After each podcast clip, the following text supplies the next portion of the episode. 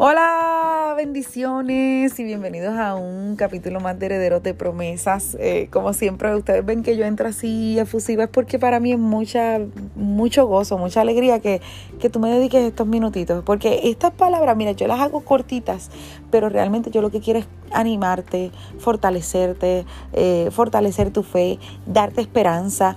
Eh, seguirte diciendo que, el amor de Jesús es inigualable, es incalculable, es inagotable. Eh, y por esa razón, que yo sé que esta palabra va a ser de bendición a tu vida, yo quiero que, sea de bendición a la vida de otras personas y tú eres quien me puedes ayudar.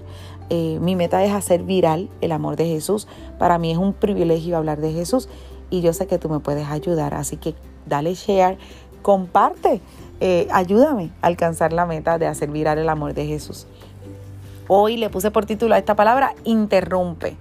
Hay muchas mujeres en la Biblia eh, cuyo nombre no se menciona, eh, pero los actos fueron tan gloriosos que quedaron registrados en la palabra del Señor. una de mis favoritas es la mujer sirofenicia, desesperada por una gran necesidad. Jesús, según el registro, eh, ¿verdad? Porque esta historia la vemos en Marcos 7, 24 y la vemos en Mateo 15, 21. Pero según el registro de Marcos 7, 24, dice que el maestro quería estar tranquilo, como que no quería que nadie supiera que él estaba allí. Pero lamentablemente no pudo esconderse porque esta mujer sí se enteró que él estaba allí y comenzó a gritar. Y gritaba fuertemente, Hijo de David, ten misericordia de mí, mi hija está gravemente atormentada por un demonio. Jesús no le respondió, pero ella seguía insistiendo, insistió de tal manera que llegó un momento que hasta los discípulos les fue molesto y le pidieron al maestro que la atendiera porque no querían seguir escuchando más sus gritos. No sé si es mi impresión, ¿verdad? Pero yo veo hasta cierto sarcasmo de parte del maestro cuando le dice a ella, no está bien quitarle la comida a los hijos y dársela a los perrillos. Pero la respuesta de esta mujer hace que Cristo se detenga. Y yo, bueno, yo creo que Cristo dijo, wow, no sé, yo creo que Cristo dijo, wow, ante la respuesta de esta mujer. Vamos a tomar un, momentito los puntos que yo encontré importantes. El término perrillos, el término que utilizó Cristo, eh, hace que uno hasta piense humanamente y diga, el maestro la está ofendiendo. Pero no, porque e, e, esa era la manera en que se referían a los gentiles y ella era cananea, o sea que ella entendió el término. Jesús no estaba en ningún momento, Jesús no, no estaba degradando a la mujer, más bien estaba exponiendo la actitud de sus seguidores que le decían, sal de ella, despide a la que está gritando detrás de nosotros. Él le estaba diciendo a ella, tengo que darle prioridad a los israelitas y enseñar a mis discípulos.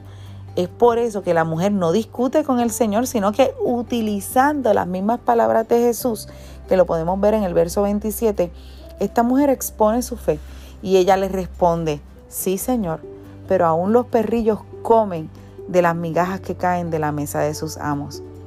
Por eso es que Jesús, cuando escucha a esta mujer, le dijo, qué grande es tu fe hágase contigo como tú quieres. Yo quiero, o sea, la, mujer con estas palabras le está diciendo al Señor, yo quiero esa bendición. Puede que en este momento me consideres una interrupción, pero estoy dispuesta a hacerlo por tal de conseguir mi milagro. Eso fue lo que la, lo que la mujer en otras palabras le está diciendo al maestro.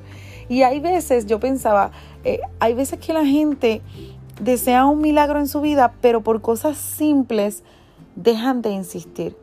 ¿Cuáles son esas cosas que yo te digo que son las cosas simples? Número uno, los discípulos que querían que se callara. A veces nosotros estamos rodeados de personas que saben que nosotros estamos necesitados de un milagro, estamos desesperados por un milagro y a veces nos dicen, ya no ores más por eso, o ya, ya deja de insistir, o ya cállate. Es triste estar rodeada de personas así que quieren como que desanimarnos en nuestra fe o desanimarnos en nuestra búsqueda. Y a veces hay personas que dejan de insistir porque prefieren escuchar esas voces que te están diciendo no continúes, no insistas, no sigas. Otra, otra cosa que, que la gente se desanima y deja de, de, insistir en su milagro es por la manera de Dios trabajar porque no entiendes la forma en que Dios está trabajando o, o, pues nosotros todos queremos que sea nuestra manera porque creemos que, que es la manera más fácil, pero créeme que no. La manera de Dios es la mejor, es la perfecta. Aunque tú no lo entiendas, en la forma de Dios trabajar, yo sé que va a ser la mejor para tu vida. Y por estas dos cosas hay gente que se ofende, que se desaniman y desisten de seguir buscando su milagro. Hoy yo quiero animarte a que no calles tu voz. Si tienes que gritar, grita. Aunque los que te rodean se molesten, si tienes que interrumpir al maestro, hazlo. Porque Jesús está cansado de la rutina, de los protocolos. Él está esperando que alguien se atreva e interrumpa. Interrumpe a Dios de tal manera que los que te rodean, sin darse cuenta, también aporten para que el Señor te atienda y te dé tu milagro. De más está decir que en aquella misma hora su hija fue sanada. Cuando esta mujer llegó a su casa, encontró a su hija descansando. Así que hoy yo quiero decirte, interrumpe, interrumpe al maestro. ¿Tú quieres ese milagro? Insiste, interrumpe, porque yo sé que cuando, cuando interrumpes al maestro, en esa misma hora, el Señor te va a conceder el milagro que tanto tú has estado esperando.